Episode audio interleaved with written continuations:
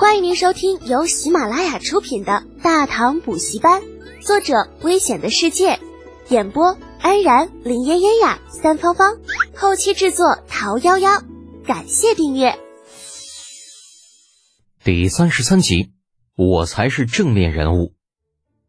酒是好酒，菜是好菜，这老货们吃的酣畅淋漓，喝得手舞足蹈。不知是不是因为李浩刚刚的介绍关系，李二一杯酒下肚，还真觉得这跟前几天喝的时候不一样了，似乎有了一种历史的厚重。放下酒杯，看向下面尴尬的某小年轻，李二咳了一声：“嗯，李德简，朕既命你赋诗，便不会食言。自今日起。”你便兼着太子侍读的职位吧，日后好好辅佐太子，明白吗？哎，说好的官升一级呢？李浩愕然抬头，却发现四周众人齐齐停了下来，那看向自己的眼神里带着红果果的嫉妒。那至于吗？不就是个太子侍读吗？弄得好像谁稀罕似的。李浩委屈的眨巴着眼睛，对着李二谢恩：“臣谢陛下恩典。”日后必定尽心尽力辅佐太子，不负陛下厚望。明明是在表忠心，可是李儿却怎么听着都觉得别扭。奈何话一说出口，再想收回已经来不及了。嗯，你好自为之，下去吧。诺。李浩臊眉打眼的退回了一众小年轻的中间，结果还发现自己个儿的位置没了。程茵茵脸上依旧带着不可置信的神情，盯着刚刚回来的李浩，直接问道：“刚刚那首诗真是你做的？”那你看看。李浩一摊手，随意的坐到地上。那好在这个时候大家都是跪坐，倒也不显得突兀。程茵茵继续道：“可他们都说你是抄来的。”那就让他上去说去呗，清者自清。是金子放在哪里都会发光的。说你胖，你还喘上了。程茵茵再次瞪了李浩一眼。难道你就不想解释一下？哎呀，这丫头到底啥意思啊？怎么比我妈还烦呢？程茵茵态度的转变让李浩有些不适应。看了一眼程楚墨，发现这货就跟见了蜂蜜的熊二一样，正抱着一沓子老酒跟李振拼着呢。正想说点什么呢？身边淡紫色的身影一闪，淡淡的幽香当中，李雪燕的声音传来：“德姐，恭喜你了。你怎么过来了？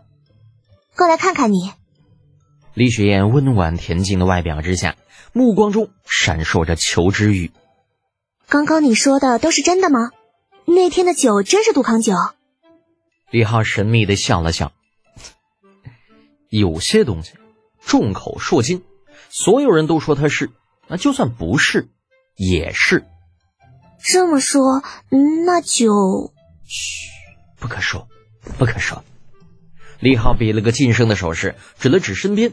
啊，刚想再说点什么，骤然发现身边不知何时已经换了人。狗熊一样的程憨憨同学与李振，不知道什么时候已经抱着酒坛子跑到大殿外面去了。在他的身边，正坐着横眉冷对的程茵茵。那小姑娘见李浩指着自己，怒道：“李德姐，你什么意思啊？”是时候展现强大的求知欲了。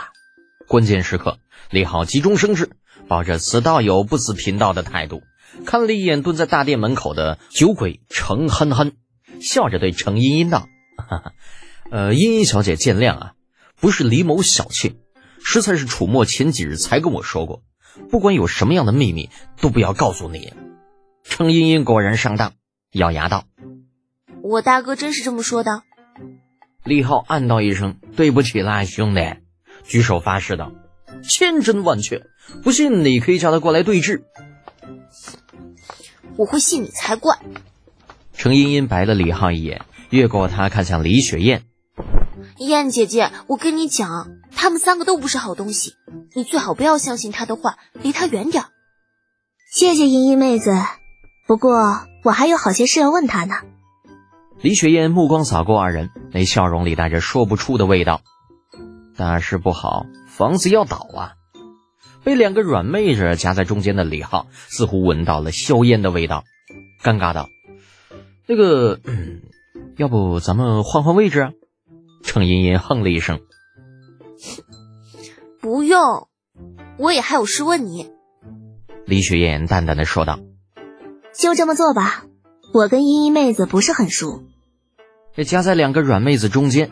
李浩觉得这左右两侧的叉腰肌，那短短这一会儿应该已经紫了，钻心的疼啊！妈个鸡的，早知道这样，老子就应该穿明光铠来。为了不让自己的腰继续遭受非人的迫害，李浩抓起桌上已经装满了酒的酒盏，又让一边侍立的小太监找了一张纸盖在了盏口上。准备工作做完，对两个迷惑不已的妹纸问道：“我现在把酒盏翻过来。”你们说会怎么样啊？程茵茵很是不屑。这还用说？酒当然会洒出来。李雪燕秀眉皱了皱，以她对李德俭的了解，事情应该不会如此简单。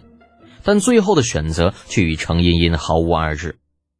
李浩摇了摇头，两手迅速一翻，瞬间两个软妹纸全都愣住了。装满了美酒的酒盏杯口向下，里面的酒没有洒出一滴。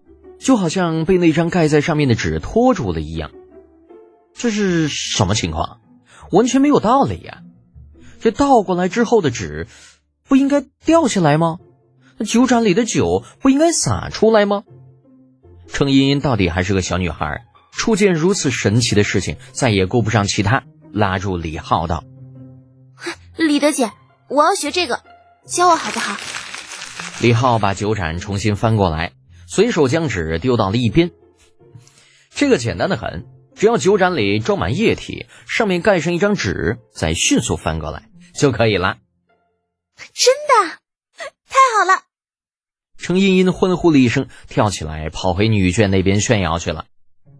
桌上仅剩下李雪燕与李浩二人之后，以前那个恬静漂亮的郡主又回来了，打量着李浩，轻声软语道：“德姐。”你是我见过的人中最特别的一个，你会作诗，会医术，还会这种，呃，方外术士的东西，却宁可背着纨绔的名声。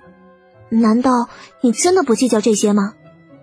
李浩侧目看向身边不远处嫉妒到几乎发狂的宇文谋，微微一笑道：“曾经有人问过我，假如世间有人谤我、欺我、辱我、笑我、轻我、贱我。”恶我，骗我，该如何处之乎？